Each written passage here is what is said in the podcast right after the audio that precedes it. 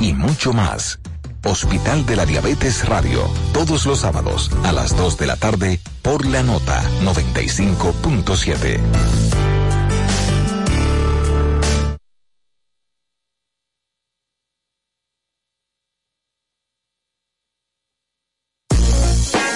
Sintonía joven, todo lo que un padre necesita escuchar y todo lo que los jóvenes quieren lograr. Sintonía Joven. Importantes temas de orientación para padres y adolescentes tratados de forma dinámica e innovadora. Sintonía Joven, bajo la producción y conducción de Octavio Frías, los sábados a las 3 de la tarde por la nota 95.7. Conoce de todo.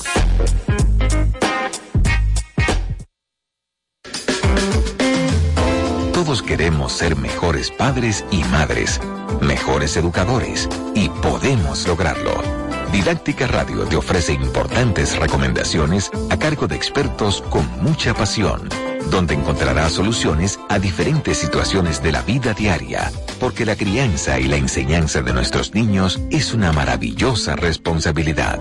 No te pierdas cada martes a las 9 de la mañana Didáctica Radio por la nota 95.7 Conoce de todo.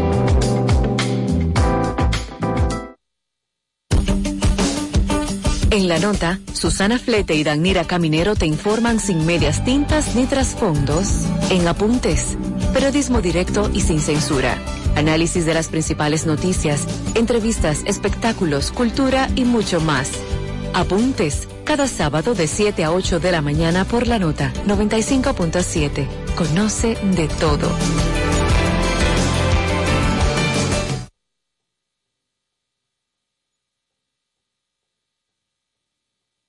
Esta es la nota 95.7. Conoce de todo. No lo dejaré de contar. No lo dejaré de decir. La conciencia no ha de olvidar. Ya solo podemos seguir. Para que me piden callar. Tengo que decir cómo fue. No vuelva a pasar. Vamos a impugnar a ese juez con tu fuerza,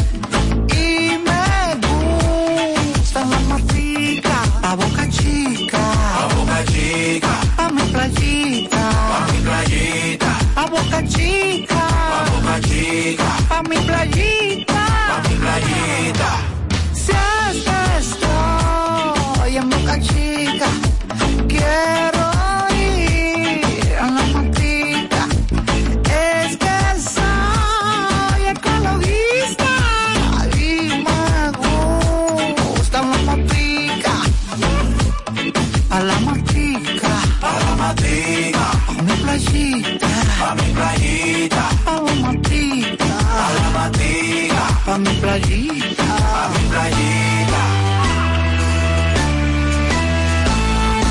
Ahí viene la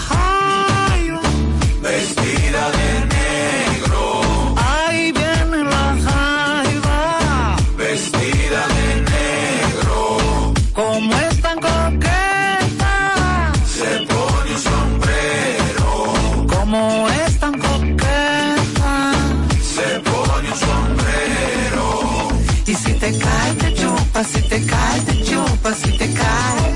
Si te cae, si te cae. Si te cae, te chupa, si te cae, te chupa, si te cae. Si te cae, si te cae. Si te cae, te chupa, si te cae, te chupa, si te cae.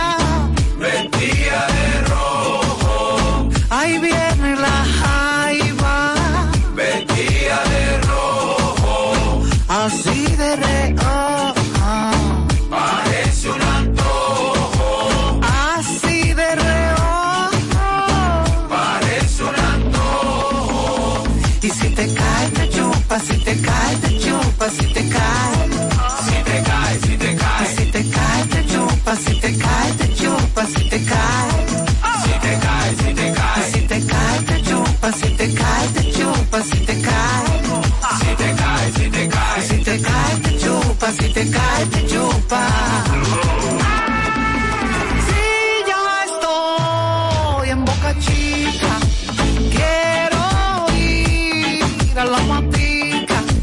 Es que soy ecologista y me gusta la matica. A la matica, A la matica, pa' mi playita. pa' mi playita. Yo sé flotar, Yo sé flotar, yo sé nadar. yo sé sé flotar, yo sé nadar, yo sé flotar. yo sé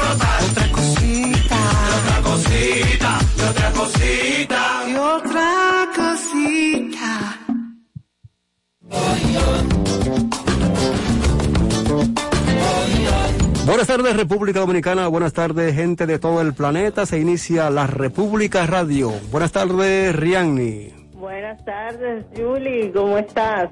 todo bien de este lado, ¿y tú?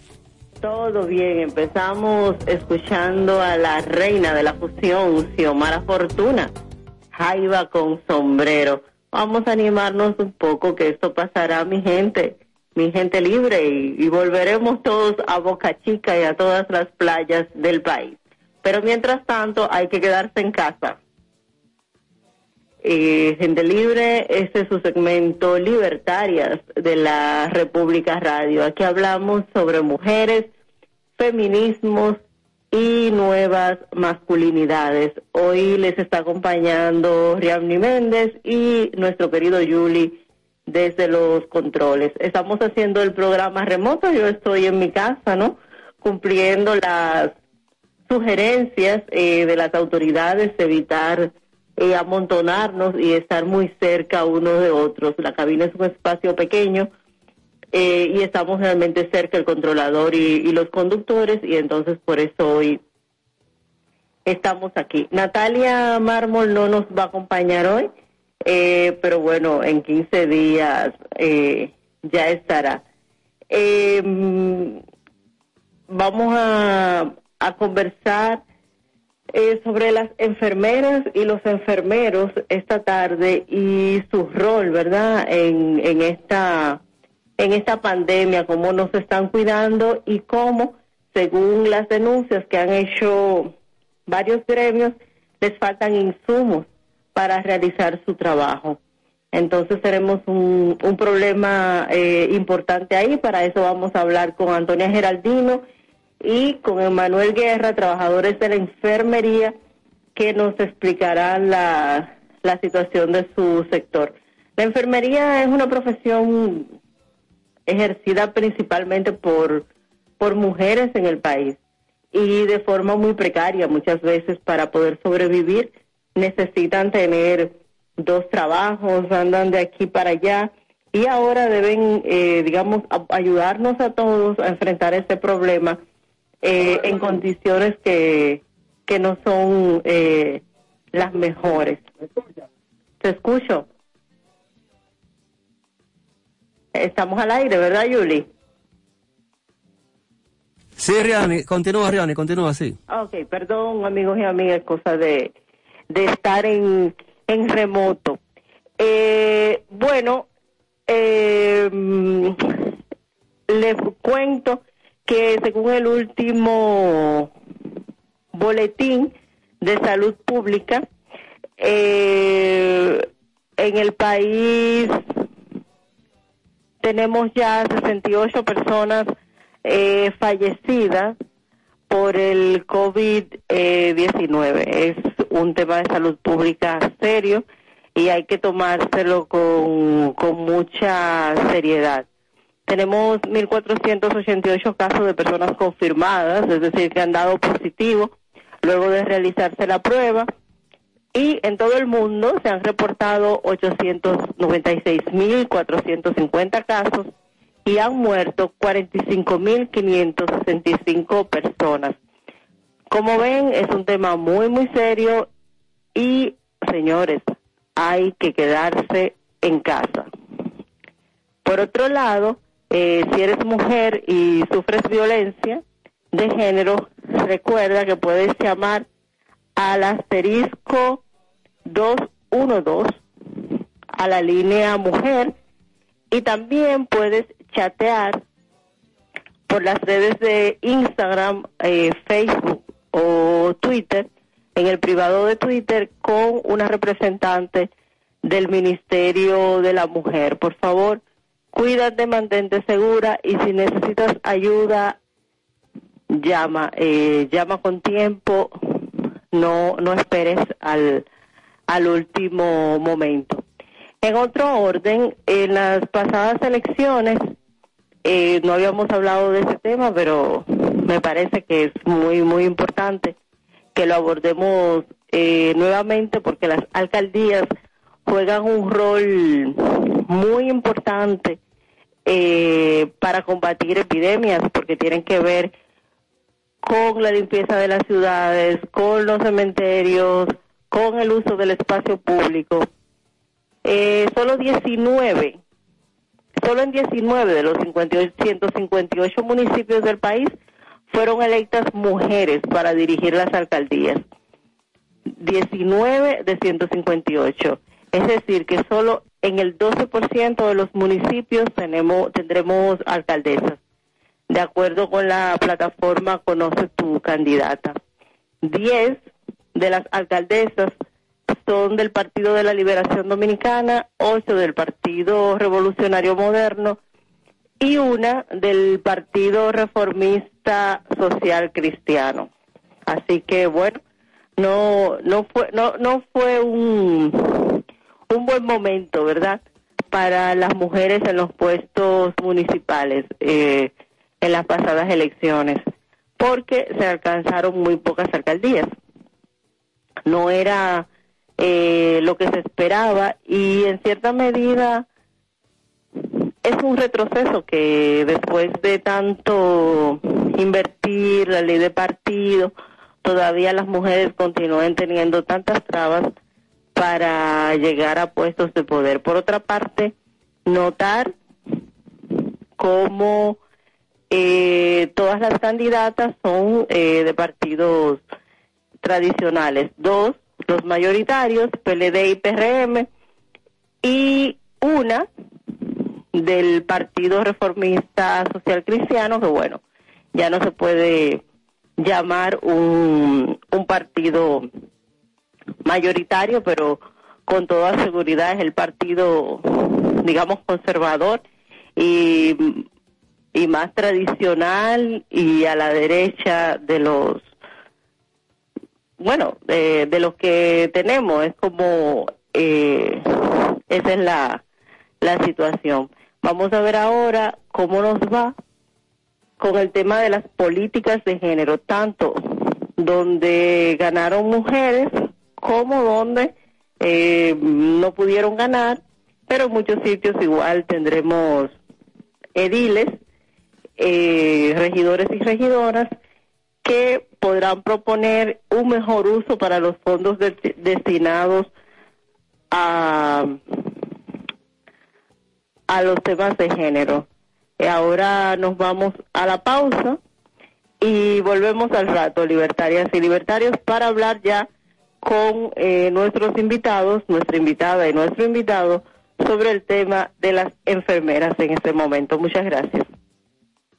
Quédate con nosotros. En un 2x3, volvemos a la República.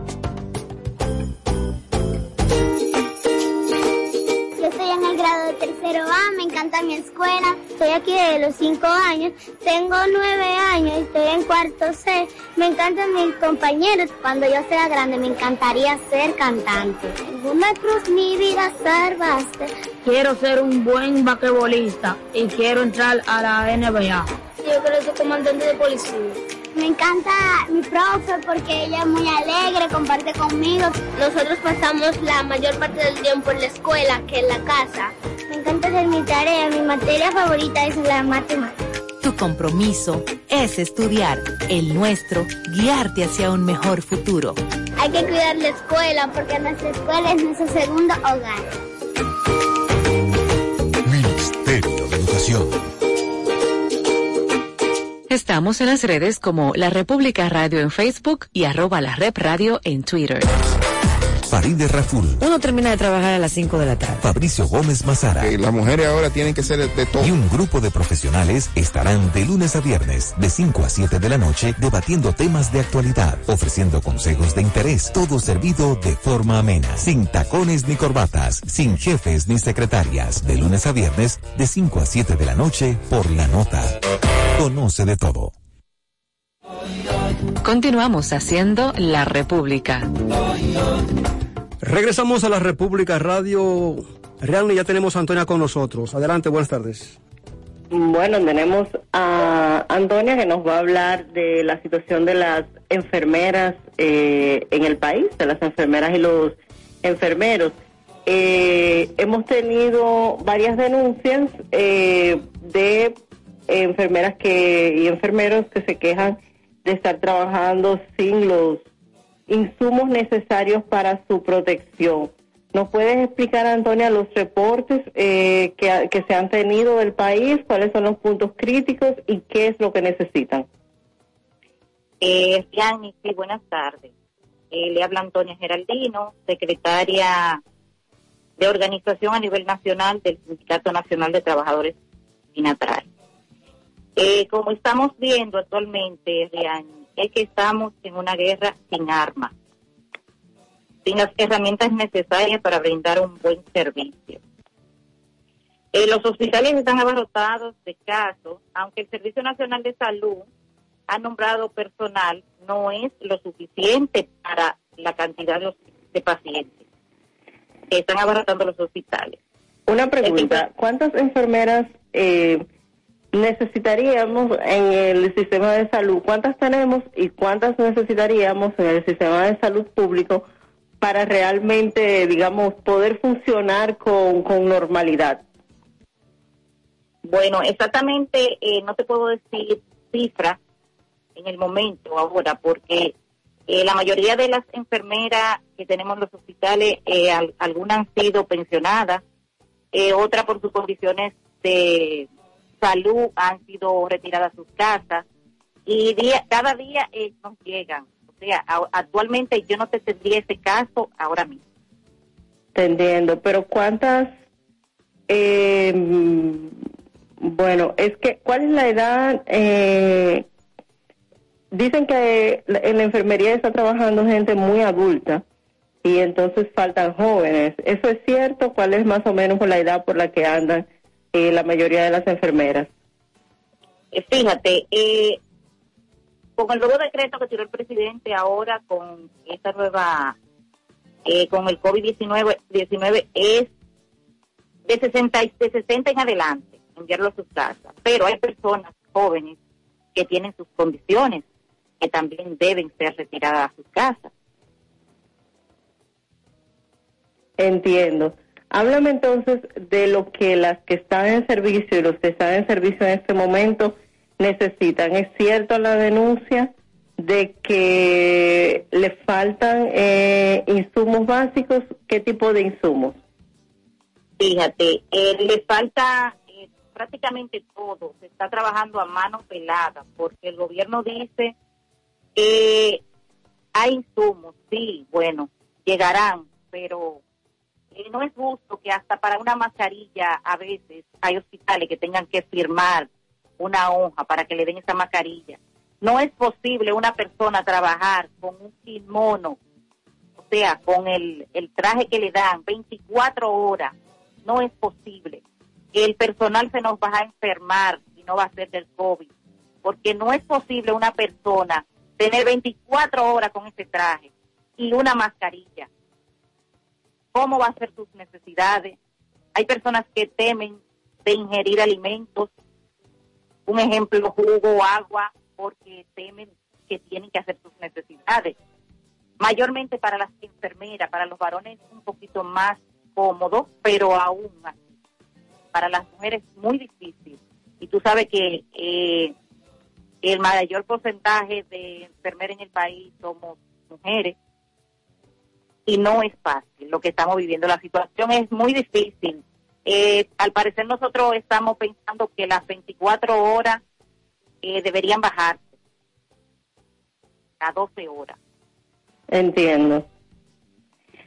Pero bueno, también es una situación eh, extraordinaria y ciertamente necesitamos las enfermeras en los hospitales. Tenemos que ver cómo se puede mejorar la, la situación. Eh, Salud Pública ha dicho, por otro lado, que van llegando insumos, pero que es posible, por lo que yo entendí, que haya alguna confusión y que en algunas zonas no se necesita el traje que cubre todo el cuerpo, el traje especial para el tema del COVID, el traje blanco este que vemos regularmente en la prensa, y que eh, ese traje está, pero con especialmente para la zona de triaje, donde se van a recibir los enfermos, y que para las otras zonas del hospital eh, están las mascarillas, los guantes y, y bueno, estas cosas más, más comunes.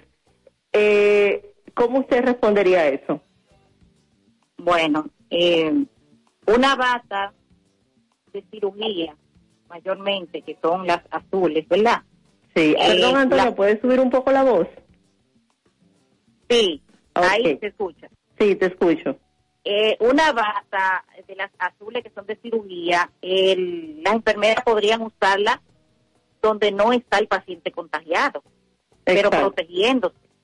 Pero donde tenemos el caso, donde tenemos, porque tenemos bastante casos, y donde tenemos esos casos, solamente le dan un solo traje a las personas para 24 horas.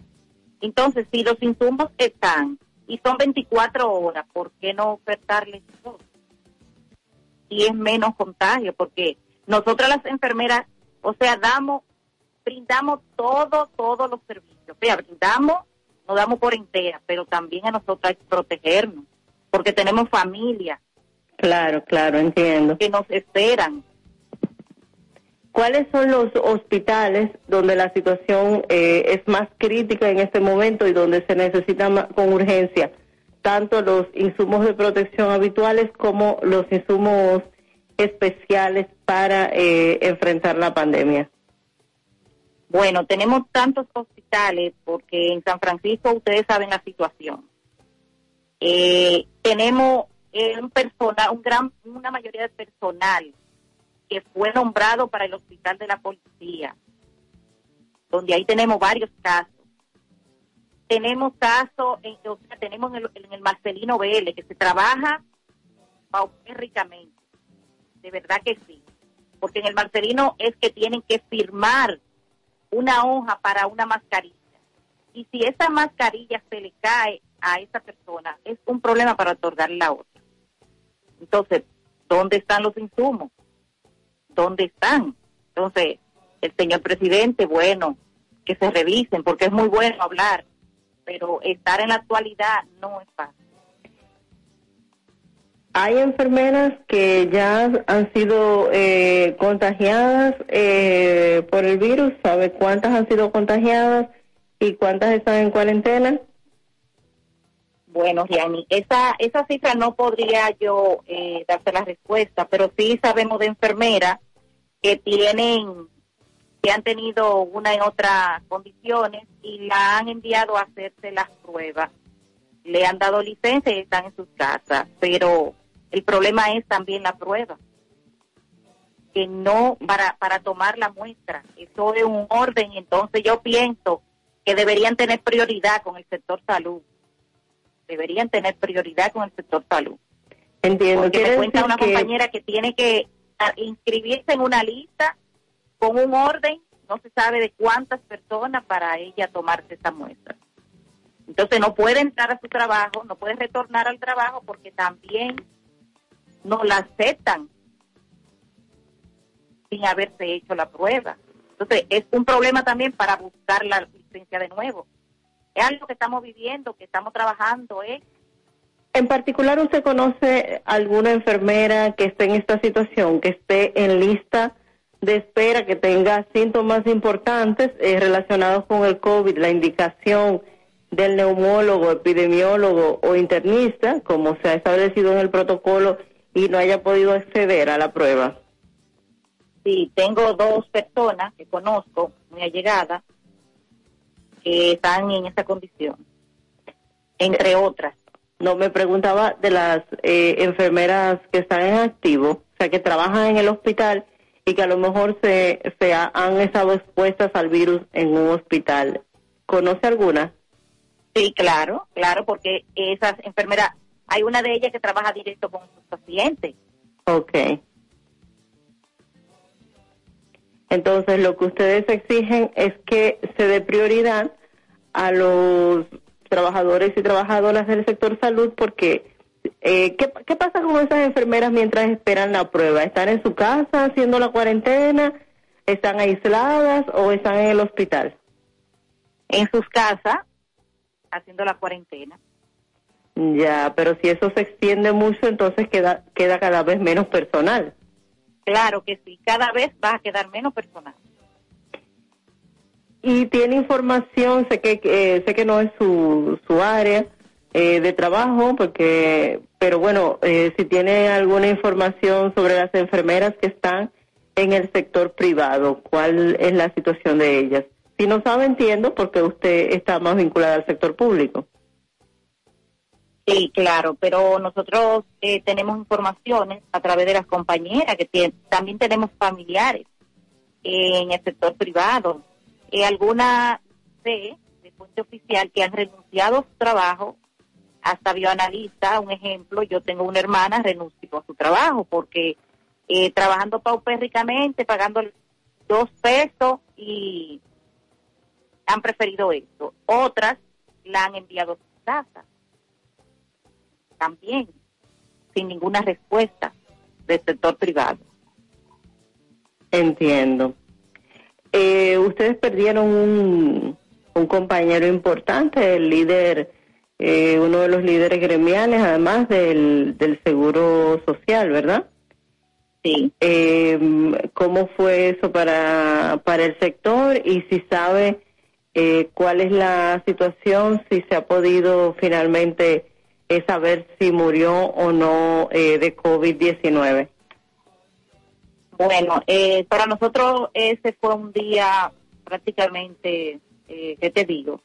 Yo pensé que ese día era como, ¿qué te digo? Como, como el, no sé cómo explicarte cuando recibí esa noticia, fue bastante dolorosa para nosotros.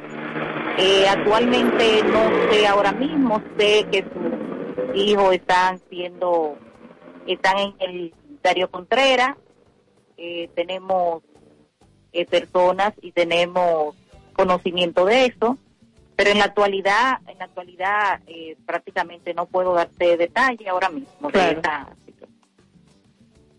Julio César Cruzeta, ¿verdad? Sí. No, perdón. No, Julio César Cruzeta, el secretario general de Sinatrae, fue Virgilio Lebrón. Virgilio Lebrón, perdón. Virgilio Lebrón eh, fue eh, su compañero que falleció, lo, lamentamos mucho eh, y bueno, sé que fue un duro golpe para, para ustedes y, y bueno, nos, nos mantiene informados que qué pasa con él. esperamos que el ministro en algún momento informe de que murió. Me parece que todavía no no se tiene una respuesta, ¿verdad? No, todavía lo que sí eh, tenemos es que para, eh, de parte de nosotros, eh, fuimos las personas que tuvimos contacto con ellos al momento de, ellos ser trasladados, se buscó una una ambulancia a través de Julio César, del 911, para eh, sus hijos ser trasladados al hospital. Y nuestro representante allí fue la persona que canalizó todo lo que se llama eh, el área de la cama, todo. Eso sí, esa, esa, tenemos todos esos conocimientos. Muy bien. Eh, y bueno, la familia de Vigidio estaba pidiendo también que le hicieran la prueba, ¿no? Para saber si, si, si existía eh, riesgo de, de contagio. ¿Usted sabe si se la hicieron al final? Eh, no sabría darte detalles sobre, sobre este caso. Bueno, ¿qué usted le quiere pedir a las autoridades y a la población en este momento? ¿Cómo podríamos ayudarles a que nos cuiden? Bueno, les exhorto a, a la ciudadanía a quedarnos en casa si no tenemos nada que buscar en la calle. Y al presidente, a las autoridades que por favor, el sector enfermería, o sea, el sector salud completo, médico, enfermera, la, todo el personal del área de salud, porque no solo es enfermería, todos, todos somos salud y merecemos un trato mejor. Es mi, es mi, es lo que les exhorto y a quedarnos en casita. Entiendo. Bueno, muchísimas gracias, eh, Antonia, por tu tiempo. Eh, eh, cuídate mucho eh, que se cuiden también todas tus compañeras y compañeros de, trabajo porque los necesitamos para que nos cuiden a nosotros. Gracias, a ustedes también, cuídense mucho porque también sabemos que se exponen. bueno, gente libre, eh, ahora nos vamos a la pausa y volvemos con Emanuel Guerra, un enfermero que también nos hablará de la situación del sector. Volvemos al rato. Quédate con nosotros. En un 2x3, volvemos a la República. Empecé en preescolar cuando tenía 5 años.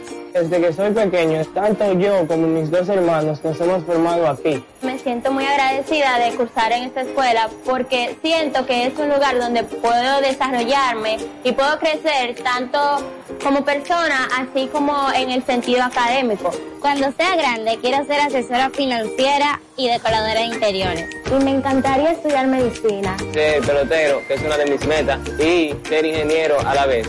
Mis maestros me ayudan a formarme tanto como persona como en contenido. Me encanta la comida que me dan. En esta escuela estoy aprendiendo muchísimo. Tu compromiso es estudiar, el nuestro, guiarte hacia un mejor futuro. ¿Mi escuela? Es mi segundo hogar. Ministerio de Educación.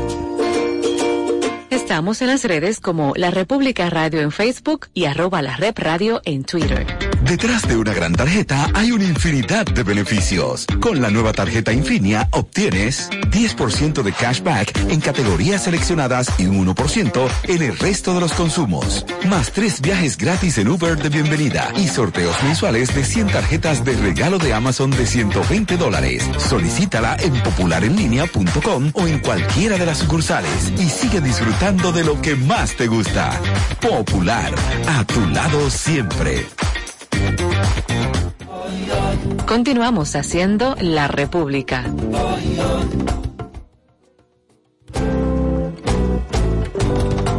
Seguimos en la República Radio.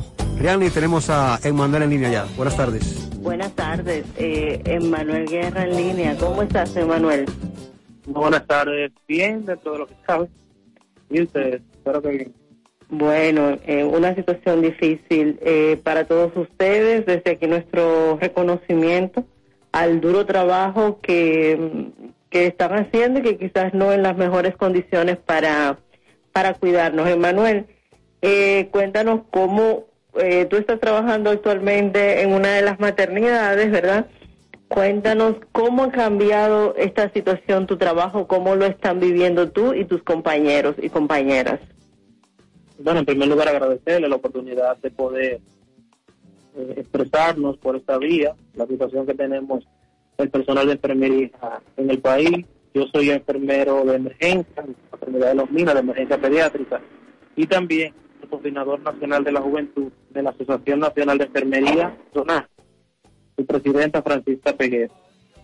Eh, nosotros desde hace un tiempo, desde hace mucho tiempo, estamos denunciando que el sistema de salud dominicano necesita un cambio, que tiene problemas, que no, no da una respuesta a las a los asuntos que suceden en el diario vivir, tanto público como privado.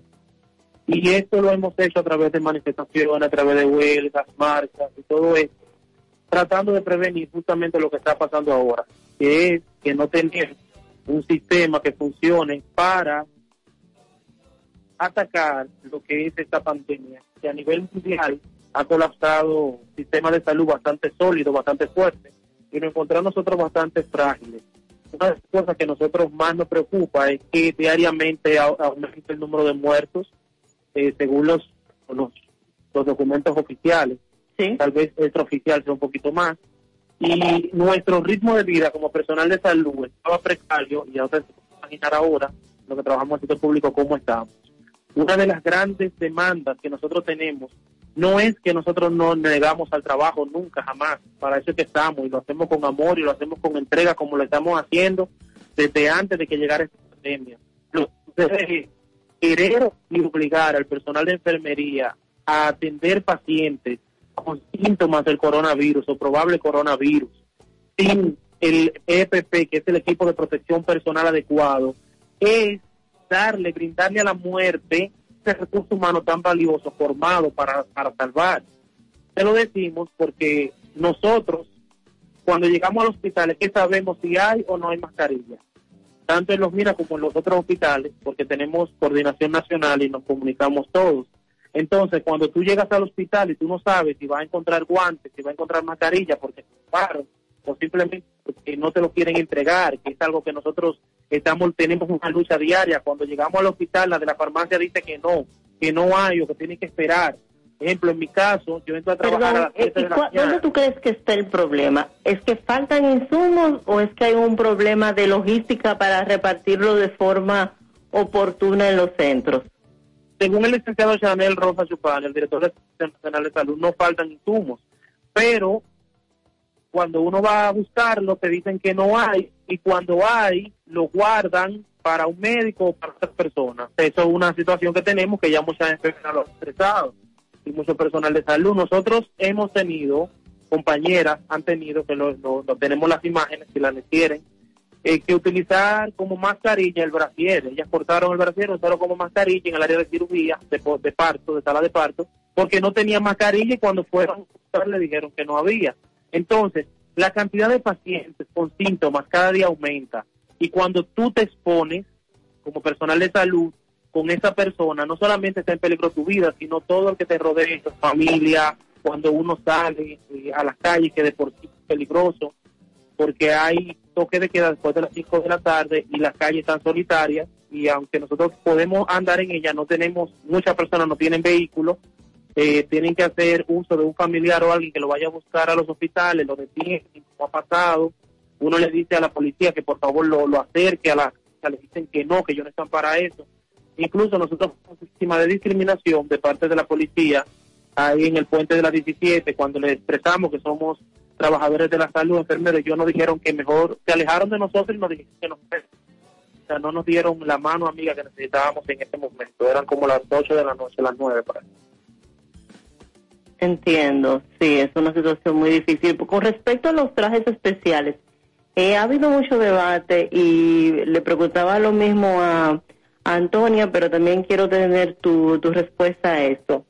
Salud Pública y el Servicio Nacional de Salud han insistido en algo, que los trajes, eh, digamos, no es para todo el personal de salud, que deben estar en el área de triaje, eh, cuando se presenten casos de personas eh, con síntomas del COVID, eh, con un protocolo y demás. Entonces, es como que lo que entiendo es como que hay trajes, pero que deben usarse en una parte específica y que quizás eso es lo que genera confusión eh, en el personal. ¿Cómo tú responderías a eso? Bueno, hoy nosotros nos enteramos que el material es una primicia para ustedes es considerado un centro exclusivo para el tratamiento de COVID en mujeres embarazadas y niños. Eso fue hoy que nos enteramos. Pero ¿qué pasa? Yo me toca trabajar mañana 24 horas. Yo voy a en la emergencia y se supone que yo voy a recibir a todos esos niños probable COVID, pero nosotros no tenemos ningún tipo de traje, solamente el uniforme, una mascarilla sencilla, porque a, veces no hay N95 y el gorro de cirugía. Entonces, según el protocolo, debe de haber un área de traje que se, supone que debe crearse en cada centro, un área prehospitalaria donde la persona no va a llegar directamente a la clínica, sino que se va a discriminar, o sea, se va a seleccionar la persona que puede acceder o no, pero no existen esas áreas, ahora mismo no están. Entonces, no está el personal, eh, no está el personal preparado para trabajar en esas áreas, pero tampoco están las áreas de por sí, porque esa área lleva un protocolo bastante grande, lleva un- una emergencióloga, un internista, lleva una serie de cosas que no están. Entonces, lo que tenemos que enfrentarnos con los pacientes, tenga el coronavirus o no, que no lo sabemos, somos nosotros. También eh, hay otro problema, y es el tiempo antes de hacerle la prueba y el tiempo para esperar los resultados de la prueba del coronavirus. En ese periodo de tiempo, las personas, muchas personas han fallecido, y hay personas que nosotros tenemos un compañero de trabajo que él se tuvo que anotar en una lista de espera, tanto el Laboratorio Nacional como en Amadita, como en referencia, para poder hacer la prueba haciendo a un trabajador de la salud. ¿Y qué ha pasado? Que ese humano, ese enfermero, no puede estar en el hospital porque tuvo un contacto, pero no puede estar en el hospital trabajando, pero tampoco puede estar en ningún área, tiene que estar en su casa recluido, es lo que lo llaman o van a su casa a hacerle la prueba, a ver cuando le toca el turno, para podérsela hacer. Y eso ha pasado como cuatro, cuatro días. Entonces, ese tipo de cosas es, si hay materiales, si hay y está ese, ese método de barrera, ese equipo de protección personal, que se le entregue al personal de enfermería que está en emergencia. Ese personal de enfermería, eso, eso, ese personal de salud, el área de la salud completa, que trabaja directamente con los pacientes de primera mano. Porque cuando van al área de planta y ya saben si tienen el coronavirus o no, ya, claro, me imagino que, le, que la van a poner en el área y todo eso con el personal, pero mientras tanto llegue la persona que simplemente siente los síntomas y no sabe y no está confirmado que tiene el coronavirus, yo creo que es injusto que no se protege ese personal que va a trabajar con Claro, entiendo, entiendo su, su preocupación. Eh, ¿Sabes? Eh, ¿Tendrás el dato de cuántos eh, enfermeros y enfermeras están en este momento eh, fuera de servicio, por lo menos eh, de tu sindicato, de tu zona o de todo el país, el dato que tengas? En términos porcentuales, estamos hablando que un 30 a un 35% del personal de enfermería salió de los hospitales por edad, que tenía 60 años o más, o por una condición preexistente de salud. Hay personas que son diabéticas, hipertensas, asmáticas, con problemas renales, problemas cardíacos, o sea, todo esto, todas estas cosas que conllevan, tenemos, ah, de por sí había un déficit, de por sí necesitamos personal, y ahora con eco, cuando salieron todas las personas por su condición de salud y por su edad, tú te puedes imaginar las pocas personas que salieron. De mi área, oh, salieron 15 personas, la hemos reducido a, di- a 21 Entiendo. para dar abasto a to- todo el área de emergencia. Eh, ¿tu, ¿Tu área te refieres a tu hospital? Emergencia o- perdón? A mí, el, el área es el, el área del hospital que me corresponde, que es emergencia pediátrica. Ok. Pero ahí, aquí es quirúrgico, posparto, aquí está la sala de legrado, sala de parto, cirugía pediátrica, todas esas áreas se disminuyó a un 30-40% del personal que hacía falta, vuelvo y le repito, de por sí hacía falta personal para que para optimizar el trabajo, ahora tenemos mucho menos personal de enfermería con una carga laboral mayor y con la presión de la incertidumbre, porque vuelvo y te digo, es muy difícil para nosotros eh, llegar a un área y no saber, llegar al hospital y no saber si vamos a salir infectados porque no contamos con los recursos para trabajar eh, como se debe según el protocolo de la OMS y la OPS. Esa carga mental está en todo el personal. Incluso cuando nos- todos los días nos dicen que, a que recluyeron a alguien en en el hospital y en los médicos, y los, los residentes, los compañeros nos iban llamando, mira, el fulano está en cuarentena, tuvo contacto con un paciente. Ese paciente, incluso ayer, ayer ah, queremos hacer esta denuncia aprovecho esta vía para denunciar que antes de ayer en la maternidad de Los Minas, una paciente que resultó un probable COVID, una embarazada, anduvo sin, te estoy hablando que no tuvo ni- no hubo ningún tipo de protección para nadie, simplemente los guantes sencillos y la mascarilla. Anduvo el área de emergencia de obstetricia, el área de, de sala de parto, después la pusieron a cirugía, que no pudo tener parto. Después la llevaron a la área común donde están las demás embarazadas y es un probable coronavirus. Con eso te lo digo todo. Entonces, anduvo todo este pasillo, todo este camino hasta llegar a su área para decir que era un probable virus, probable coronavirus. Pero ¿qué, ¿qué falla ahí? Porque no hay un protocolo para recibir a la gente en un área específica, si es sospechosa. No, no se ha ¿Qué instalado. pasa ahí? No se ha instalado, me informaron hoy Ah, que ok. están capacitando el personal que va a trabajar ahí, según tengo entendido, que quiero, quiero hacer una de- aprovechar también para decir que el personal que se sacó para esa área fue de las mismas, de los mismos lugares donde hay deficiencia. No han nombrado a nadie para el de coronavirus, de COVID-19. Lo que están haciendo es usando el mismo personal, aumentando la carga laboral para los demás compañeros en las horas de trabajo. Una pregunta, ¿ustedes recibieron entrenamiento? Entiendo que esto es algo nuevo y hubo poco tiempo para entrenar, pero dentro de lo que se pudo, eh, ¿ustedes por lo menos en tu hospital recibieron algún tipo de entrenamiento para lidiar con el nuevo coronavirus? No, lo que recibieron entrenamiento fueron las 14 personas que seleccionaron para el área que van a abrir, que todavía no la han abierto. Esas 14 personas recibieron un entrenamiento de, creo que fue de una hora, una hora y media, que también fue muy vago, muy por arribita. Eh, nosotros sí, de manera institucional, como a Zonaen, hemos comentado el curso que se está dando a través de una plataforma web de la OPS para el personal de enfermería eh, sobre coronavirus y también eh, Diario Salud nos hizo una invitación para un curso online que tienen el próximo día 8, que también estamos incentivando al personal de enfermería que se inscriban, así formarnos en esta enfermedad que es nueva para todos y todas. Muy bien. Eh, muchísimas gracias por, por tu tiempo. Sé que tienes eh, mucho trabajo y además, eh, imagino, mucha atención. Nuestra solidaridad contigo y con todos tus eh, compañeros y compañeras. Y finalmente, si hay algo que tú le quieras decir a las autoridades, eh, algo más de forma concreta y a la población.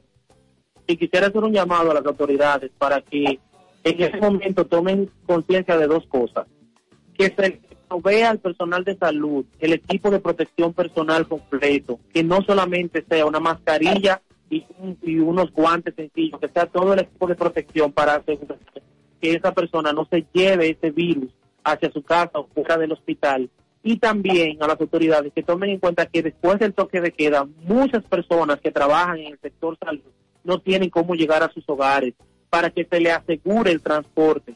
Hay instituciones como Obras Pública o instituciones que tienen autobuses asignados para llevar al personal que no están trabajando, que se hace a una una ruta para que este personal pueda llegar a su casa y no perezca en el camino.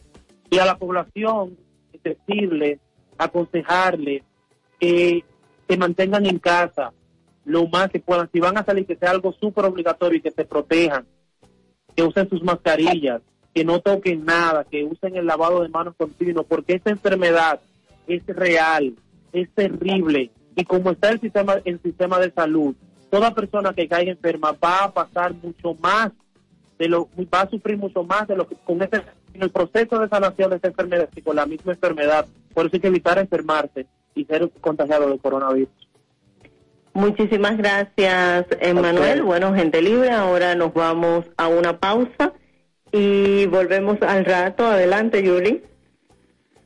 Quédate. En un 2x3, volvemos a la República. Yo estoy en el grado de tercero A, me encanta mi escuela. Estoy aquí desde los 5 años, tengo 9 años, estoy en cuarto C. Me encantan mis compañeros. Cuando yo sea grande me encantaría ser cantante.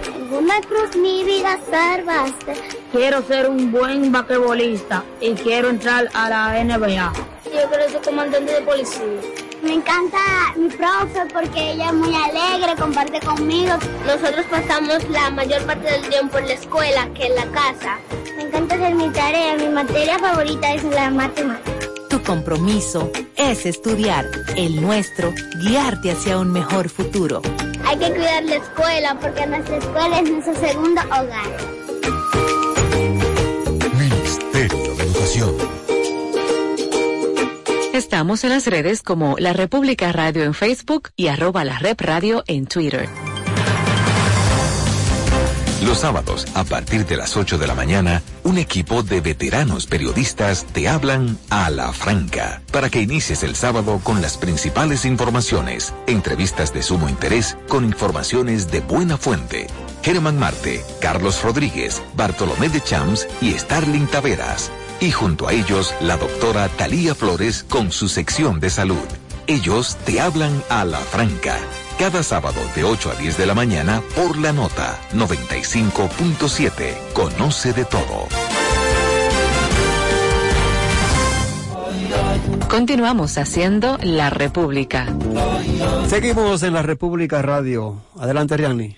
Muchísimas gracias, eh, Yuli. Bueno, gente libre, acabamos de escuchar eh, la situación tan seria por la que pasan las enfermeras y los enfermeros en este momento. Hagamos caso a su llamado, por favor.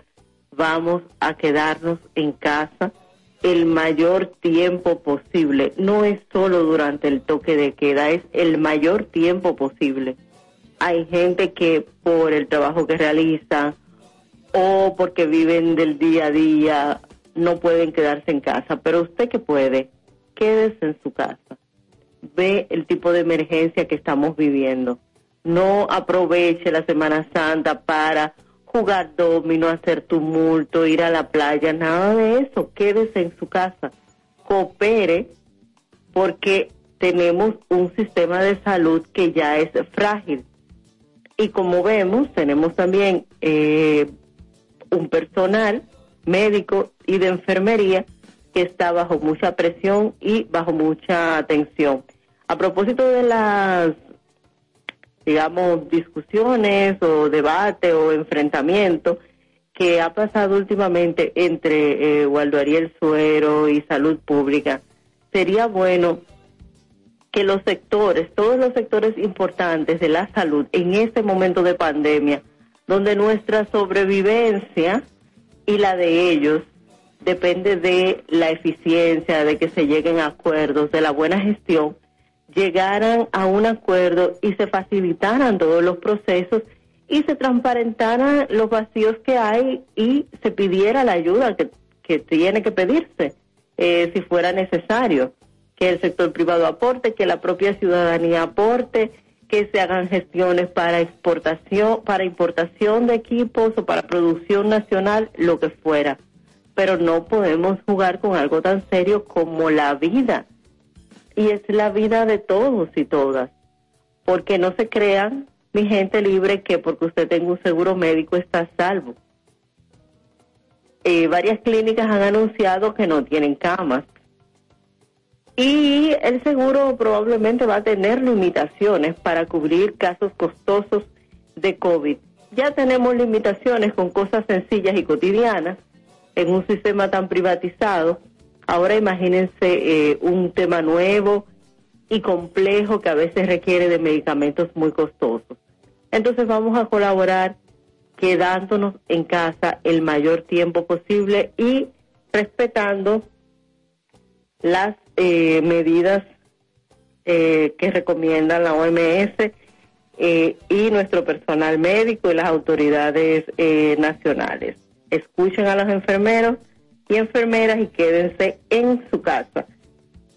Y a las autoridades, médicos y todo el que puede intervenir, por favor, siéntense en la mesa, eh, dialoguen y tratemos de eh, superar esta pandemia. Denle los insumos a los médicos, denle las explicaciones cuando las pidan eh, aboguemos por la racionalidad y la buena fe en este momento.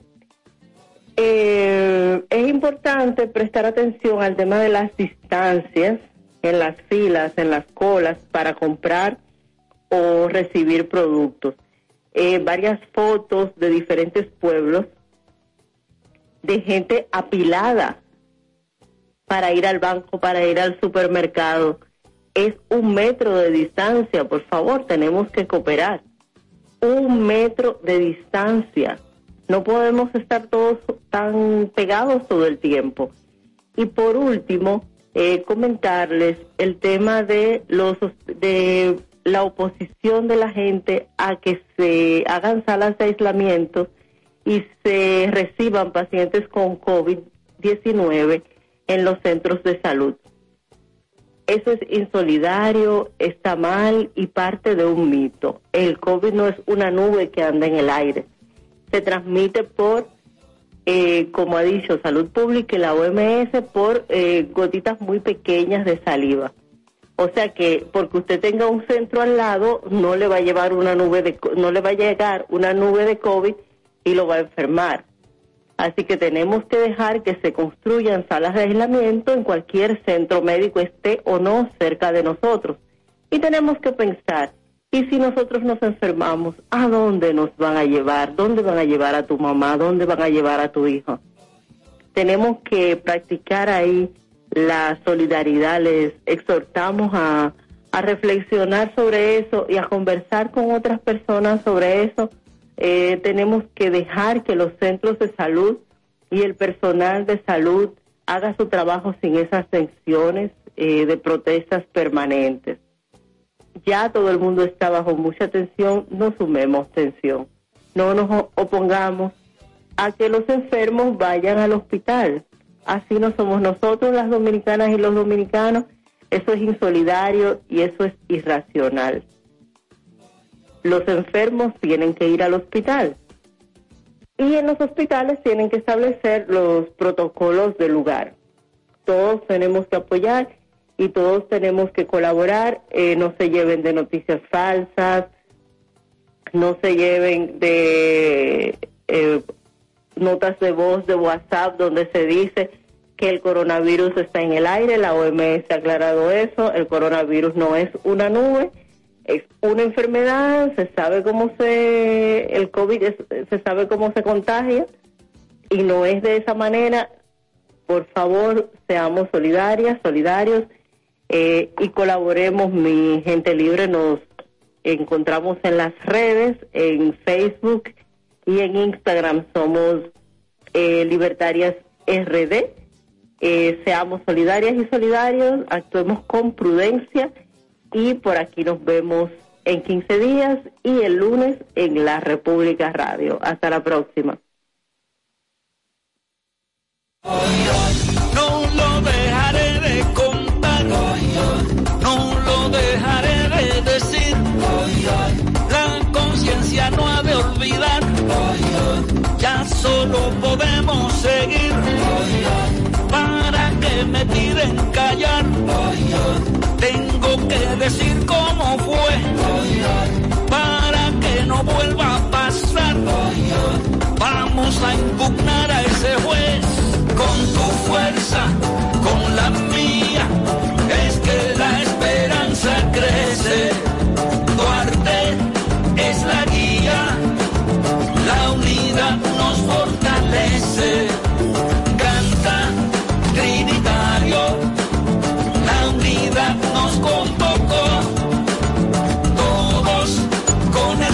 La nota 95.7. Conoce de todo. En solo minutos, sin tacones ni corbatas. Por la nota 95.7. Conoce de todo.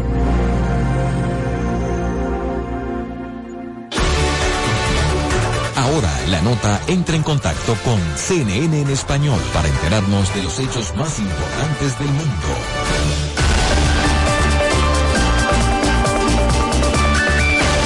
Desde CNN Radio en Atlanta les saluda Yemile Castejón con algunas de las noticias más destacadas a esta hora. 6,6 millones de personas presentaron reclamos por beneficios de desempleo en la semana que terminó el 28 de marzo. Fue el mayor número de reclamos presentados en la historia, superando los 3,3 millones de reclamos de la semana pasada. A medida que las compañías continúan cerrando sus puertas y despidiendo a trabajadores para limitar la propagación del coronavirus a la población, más trabajadores necesitarán ayuda del gobierno para llegar a fin de mes.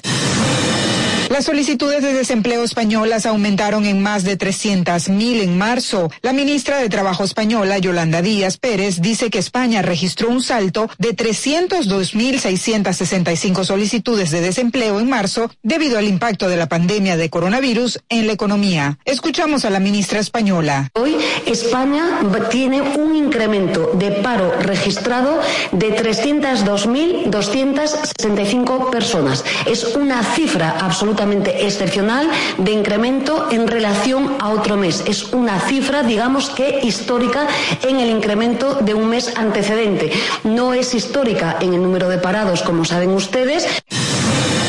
Este jueves el ministro de Salud de Chile, Jaime Manalich, informó la cifra de casos confirmados de coronavirus en el país austral, la cual asciende a 3.404, con 373 nuevos diagnósticos positivos y dos nuevos fallecidos, sumando un total de 18 muertos. De los dos nuevos fallecidos, todos eran adultos mayores con enfermedades crónicas preexistentes. Uno de ellos vivía en la región metropolitana, mientras que el segundo en la región de la Araucanía. ¿Tienes preguntas sobre el nuevo coronavirus? ¿Cómo estás viviendo esta pandemia? Envíanos tus dudas y compártenos tus experiencias en cne.com diagonal pregunta coronavirus. Les informó Yamile Castejón. Sigan conectados e informados a través de nuestra página web cne.com.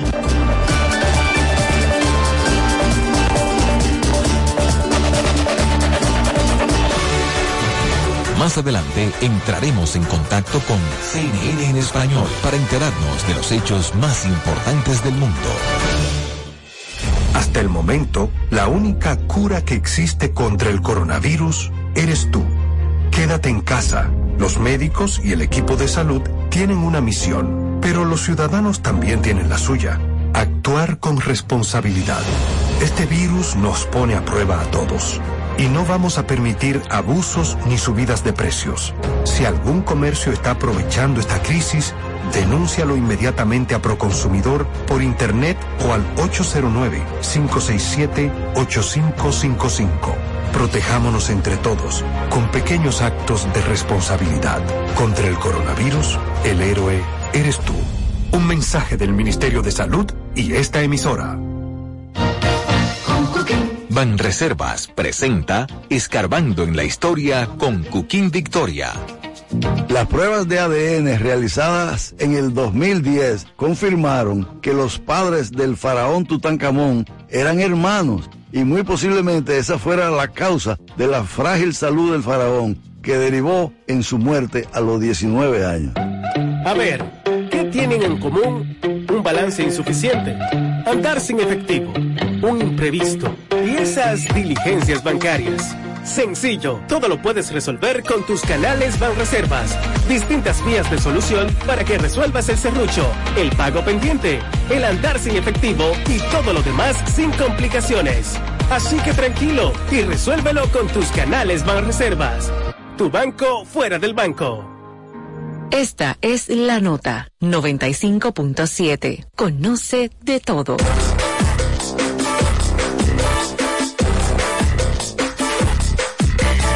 Faride Raful, Fabricio Gómez Mazara y un grupo de profesionales están preparándose para debatir temas de actualidad. Esto es Sin Tacones ni Corbatas. Sin Tacones ni Corbatas. Sin tacones ni corbatas. Sin tacones ni corbatas comienza ahora.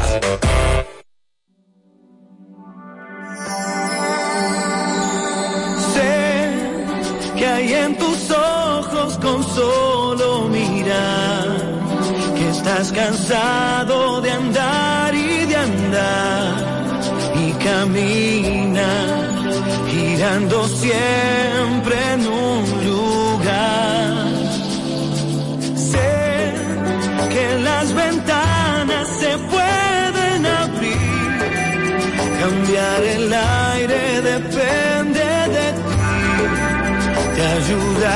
vale la pena una vez más saber que se puede, querer que se pueda, quitarse los miedos, sacarlos afuera, pintarse la cara, color esperanza.